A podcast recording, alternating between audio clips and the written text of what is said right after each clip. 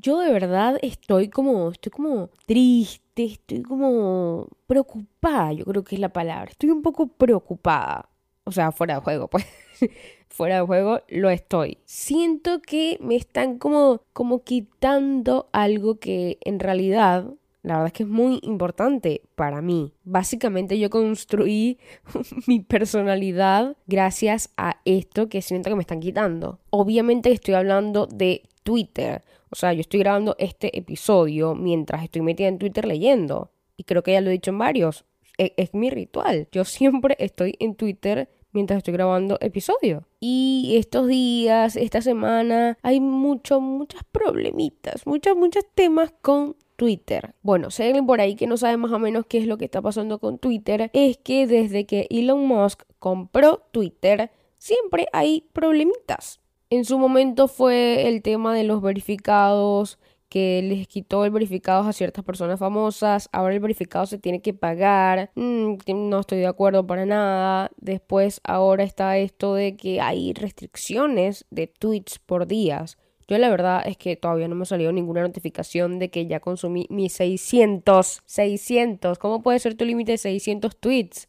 O sea, me parece una locura porque tú puedes pasar horas y horas en Twitter y la cantidad de tweets que tú ves o sea, excede obviamente los 600. Entonces, que sea tan bajito el número, obviamente con la intención de que, no sé, tú pagues y, puedas ver mayor cantidad, también me parece súper injusto. Yo mm, no lo haría definitivamente. Y eso que amo, amo Twitter, pero no estoy de acuerdo en tener que pagar por ver más de 600 tweets al día. O sea, eh, eh, me parece demasiado como loco, pues. Y esto obviamente que ha traído como muchísimas, muchísimas críticas, o sea, tipo todo el mundo en Twitter es de lo que está hablando. Y de hecho ya hay gente que se está yendo a otra red social que es más o menos Twitter. Básicamente es Twitter, pero con otro nombre que creo que es Truth, que es la que creó, eso es lo que no estoy de acuerdo. No podemos irnos a Truth cuando la creó Donald Trump, cuando estaba eh, bloqueado, censurado en Twitter y no podía escribir lo que le daba la gana. Entonces, no podemos ir a una red social que creó Trump.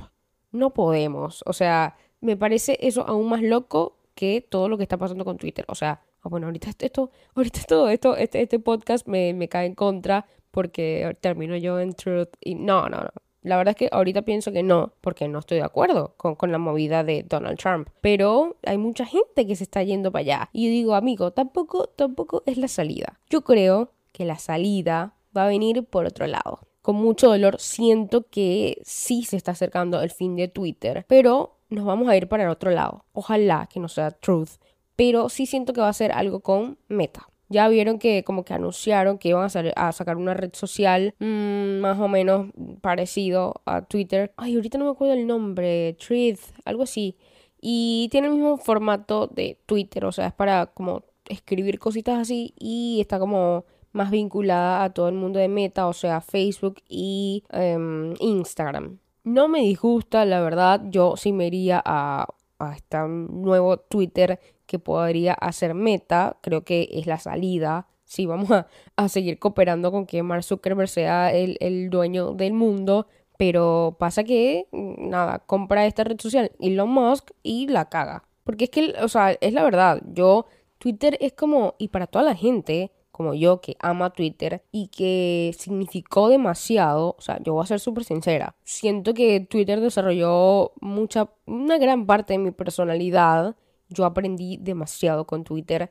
Siempre, siempre digo que mm, mi mentalidad súper abierta y lo open mind que soy hoy y, muchos de los pensamientos en cuanto a temas em, como sociales en general se desarrollaron, yo los desarrollé y los investigué y nacieron, o sea, como mi curiosidad y mis ganas de, de, averiguar y de investigar y de aprender más sobre temas salieron de Twitter. Cada vez que tengo la oportunidad, como que describo mi amor por esta red social, porque siento que a pesar de que tiene una como una vista en general bastante negativa, porque es que es verdad, en Twitter pasa muchas cosas negativas, o sea, hay mucha gente que dice que es como en la mierda de las redes sociales, porque la gente ahí como que va a criticar, y ya sabes que en Twitter están los haters, y, y la gente es como mucho más ruda, por así decirlo, y es verdad, sí, pero porque Twitter tiene algo de que la gente es como es, o sea, a la gente no le importa nada, que sí, puede ser que todas las redes sociales sean más o menos así, pero en Twitter la gente es mucho más cruda de lo que podría ser en cualquier otra red. Por eso siempre ha tenido como esta prensa bastante negativa y muchos, muchos famosos no tienen Twitter por, precisamente por ese miedo de que en Twitter los van a criticar y los van a acribillar y a quemar siempre. La gente es muy, muy, muy, eh, sí, sincera, cruda y real en Twitter y que a veces ya sabemos que eso puede ser negativo. El punto es que yo empecé a usar Twitter desde muy, muy, muy pequeña. La verdad es que no, no, no sabría decir a qué edad exactamente. Pero sí, vamos a tirar un cálculo como de cuarto grado de colegio, ya yo usaba Twitter y era la única que usaba Twitter en, en, mi, en mi salón. O sea, yo no tenía amigos usando Twitter y yo como que empecé a desarrollar desde ahí mi personalidad gracias a cosas que yo veía en Twitter. Incluso recuerdo que mis compañeros sabían tanta la, la, la, obsesión que yo tenía que siempre me llamaban como por mi arroba. Me decían arroba Ori que era como mi user en ese momento. Y ellos me llamaban así, porque sabían que yo pasaba todo el día hablando de cosas que veía en Twitter. Es una gran red social si la podemos aprender a usar. Repito, yo muchas cosas de la que, de, de, los puntos de vista que tengo, lo saqué gracias a Twitter. A mí me encanta como que escuchar, leer, entender, analizar como que los puntos de vista de distintas personas. Y eso pasa en Twitter. Todo el mundo va y habla y opina sin que nadie le pregunte y va y va y va. Y va.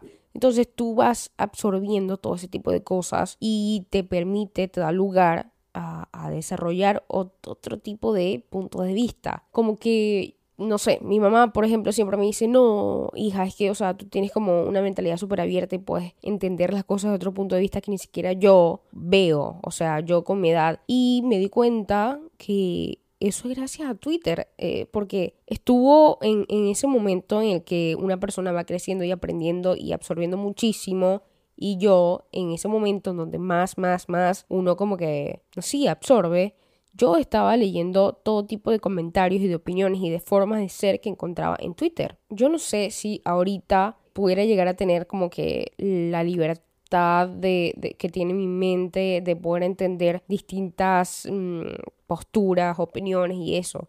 Porque yo ahorita escucho y veo muchos como programas, videos de gente que opina distinto a mí, pero como que ya, bueno, sí, algunos me, me molestarán más que otros, obviamente, tampoco es que soy una persona sobrenatural, pero como que siempre eh, me como me ha gustado encontrarme con ese tipo de posturas distintas unas de otras y gracias a esta red social fue. Me acuerdo que yo le escribía a famosos hace, hace poquito me estuve acordando que hay una serie muy famosa bueno, la verdad que no sé, no sé si fue muy famosa, pero era colombiana o mexicana que se llama Popland yo era demasiado, demasiado, demasiado fan de esta serie y el protagonista era John Ecker, creo que se llamaba, que es el hijo de Guy Ecker, que es otro actor bastante reconocido, ¿no? Y me acuerdo que yo le escribí por Twitter y él me puso como unos emojis y me puso besos.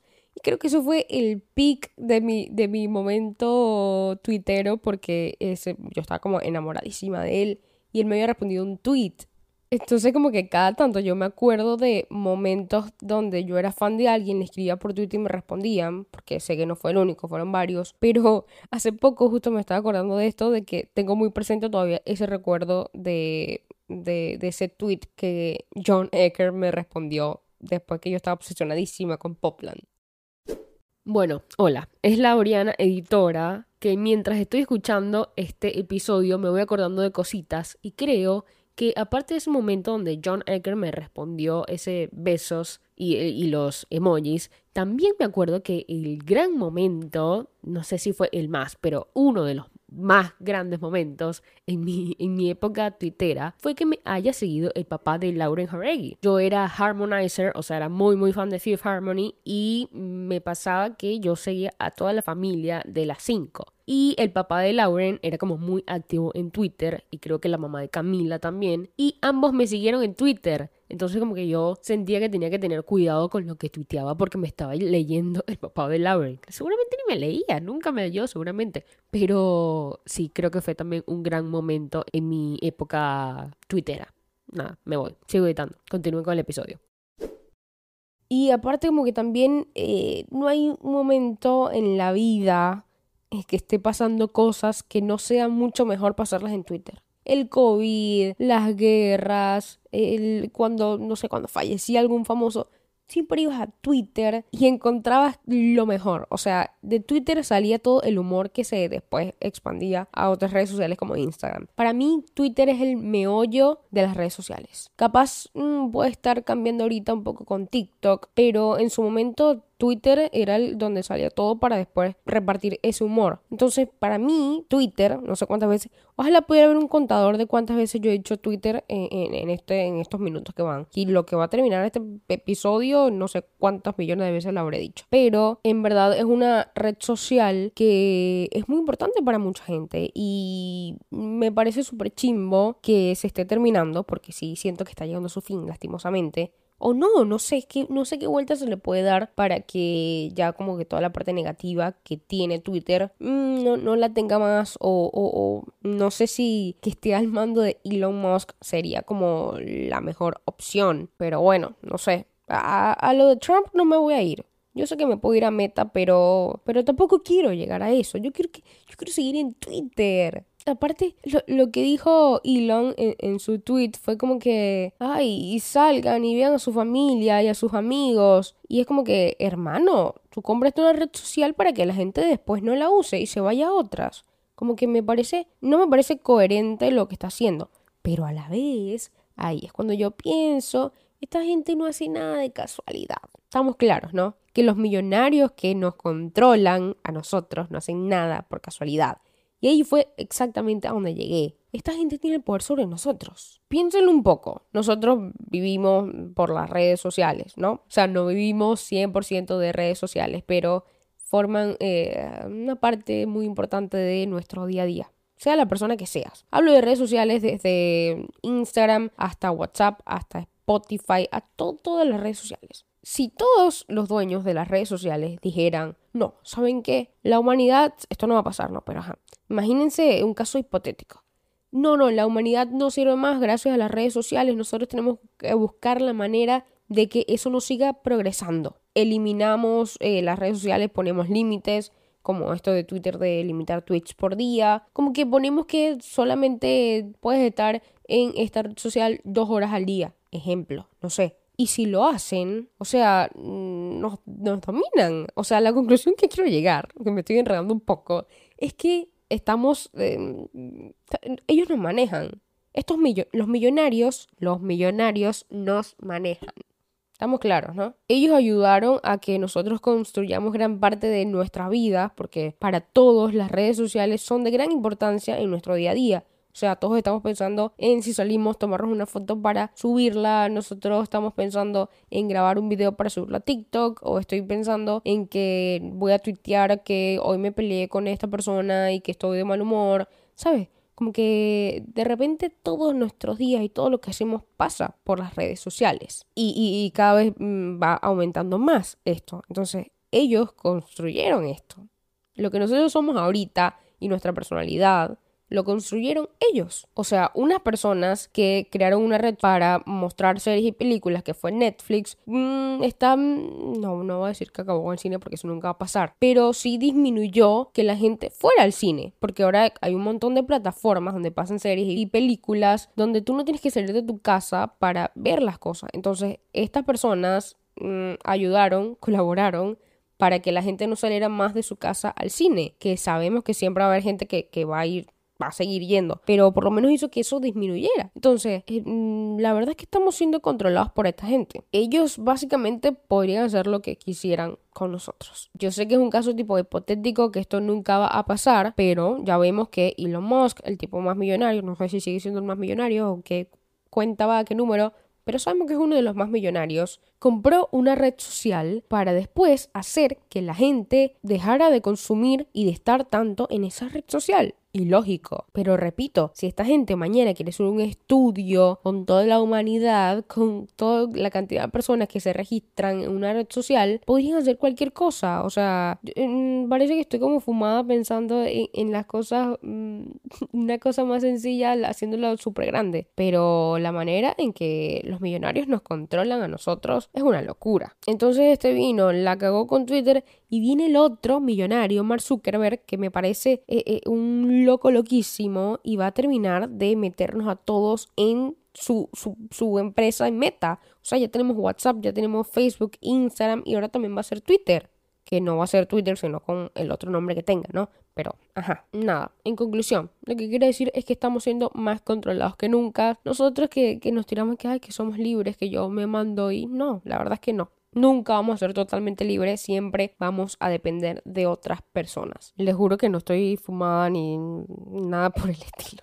Solamente como que me llegó de repente como esa conclusión. No sé. Lo otro que quería hablar, cambiando ya de tema, em, saliendo de Twitter, que sigo preocupada, pero saliendo de Twitter, algo que está pasando mucho, mucho y, me parece demasiado chimbo es que está como de moda, no creo que de moda sea la palabra, pero como que han pasado ya varias veces que artistas, músicos, cantantes están arriba del escenario y le lanzan cosas. O sea, pasó con Bibi Rexa, pasó con Ava Max, Eva Max, no sé cómo se pronuncia. Y la última que vi fue Kelsey Ballerini, que la amo, la adoro y le lanzaron algo también. Entonces, bueno, y temprano vi un video de, de esta Adele como que mmm, diciendo, mira, más o menos esa moda de estar lanzando cosas, pues lo, los reto a ustedes y lanzó como una cosa al público. Me pareció chistoso. Pero me parece chimbísimo, no entiendo cuál es la necesidad, ay, me golpeé, no entiendo cuál es la necesidad de estar lanzando cosas que le pueden hacer como mal o daño al artista que fuiste a ver. Porque vimos cómo quedó eh, Bibi, o sea, el ojo moradísimo. O sea, dime, dime tú cuál es la necesidad, chico. O sea, vas para allá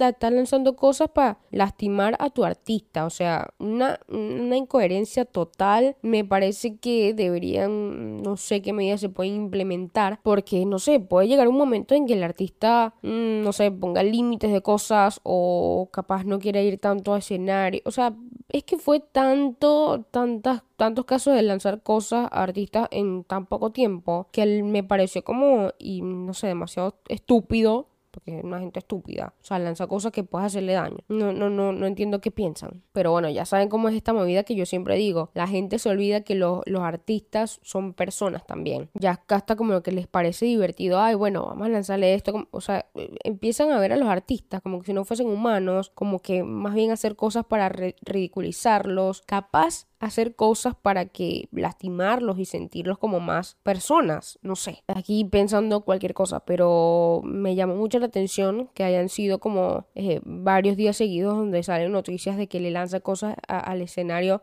artistas. Entonces, no sé qué estará pasando con esta gente que no piensa las cosas. Solamente quería decir eso, no sé, remarcarlo aquí pues. Ay, Eva, ¿saben qué? Me tatué. Ayer me tatué, me hice dos tatuajes más. Tengo en total 20. Me pasó, me pasó que hoy me los conté y digo, wow, ya 20, que en principio fue como que, no, no sé si voy a llegar a 20. Yo diciéndole a todo el mundo, no, son un par que me quiero hacer y nada más. Ya van 20 y no creo que vaya a parar todavía. Eso es un tema que se podría como analizar ¿verdad? Como que la gente le va agarrando el gustico a los tatuajes y de repente como que se sale eso de control. No sé, no, no sé si yo me voy a salir de control, pero sí sé que mm, vienen varios. Me hice dos en la espalda, lo cual me gustó. Quiero hacerme más tatuajes en la espalda y quiero hacerme como varios chiquitos, eh, así como bien separaditos en la espalda porque me parece que se ve demasiado cool. Y mm, puede ser que empiece a tatuarme las piernas, pero muy, muy pequeños y en ciertas partes, porque no sé si soy tan fan de los tatuajes en las piernas. Pero nada, me, estoy muy contenta con los tatuajes que me hice